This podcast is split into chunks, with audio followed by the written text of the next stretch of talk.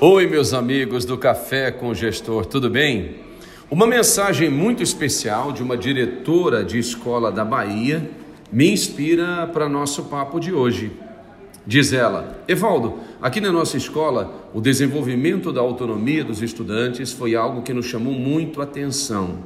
Desde o início da pandemia, eles se tornaram mais donos dos seus processos de gerenciamento de tempo e também da gestão dos problemas. Começaram, por exemplo, a mandar a tomar iniciativa de enviar e-mails aos professores e não esperarem pelos pais. Direcionaram dúvidas diretamente para a coordenação para resolver as questões em tempo hábil. Desde os menores do ensino fundamental 1, sentimos essa mobilização, que foi muito maior no ensino fundamental 2 e especialmente para os alunos do ensino médio. Sinto que eles cresceram muito nesse sentido.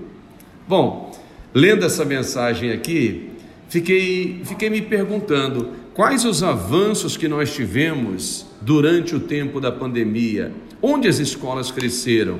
Onde elas avançaram? Onde a pandemia proporcionou cases de sucesso? O que fizeram as escolas que cresceram, por exemplo, durante a pandemia? Gente, num cenário de alunos abandonando escolas, famílias migrando para a educação pública, em função da crise econômica e do desemprego, o aumento da inadimplência, a diminuição da procura por matrículas, gestores fazendo malabarismos para equilibrar as contas e fazendo de tudo para reduzir custos e cortar gastos, como algumas escolas fizeram um caminho inverso. Como conseguiram crescer? O que elas fizeram de diferente?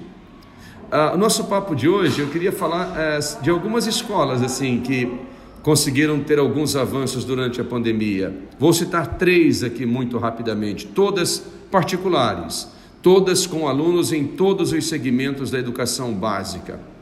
A escola número um, assim que começou a pandemia, fez uma mudança radical na sua estrutura, reduziu a carga horária das aulas em 30% e aumentou a oferta de videoaulas opcionais para os alunos do Fundamental 2 e ensino médio. Com a verba economizada nesses segmentos, ela investiu na educação infantil e também no Fundamental 1, customizando praticamente um atendimento pedagógico aos alunos e às famílias. Era um monitoramento muito individualizado. A saída de alunos na educação infantil, o segmento mais afetado nacionalmente pela pandemia, foi menor que 5%. Olha que bacana. A escola 2 é uma instituição que escolheu investir na capacitação dos professores. Ela batalhou uma estrutura de primeira linha, comprou câmeras de ponta, microfones de alta, alta performance, boas caixas de som e treinou o corpo docente como nunca havia feito antes. Com dois meses de pandemia, ela viu a procura por matrículas aumentar num momento incomum do ano.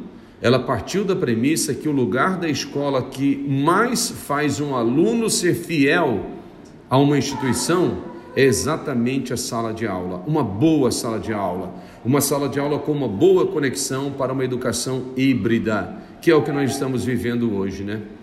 E o último exemplo, rapidamente, aqui no nosso café de hoje, é, com o início da pandemia e o começo de, de uma perda de alunos, assim, essa outra instituição, apenas em duas semanas, ela teve 23 pedidos de transferência no Fundamental 2. Nessa escola foi o segmento que foi mais afetado até do que o Fundamental 1 e a educação infantil. Olha que interessante, gente, como que isso variou de região para região do Brasil, né?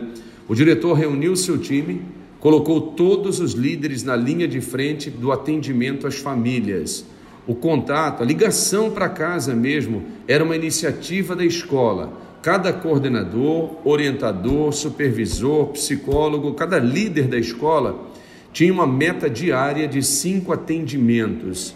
O mapa de ação era controlado numa sala especial, num quadro de metas comuns que era atualizado diariamente. Ao cabo de dois meses, as saídas cessaram e o número de alunos que entraram ou retornaram para a escola começou a crescer.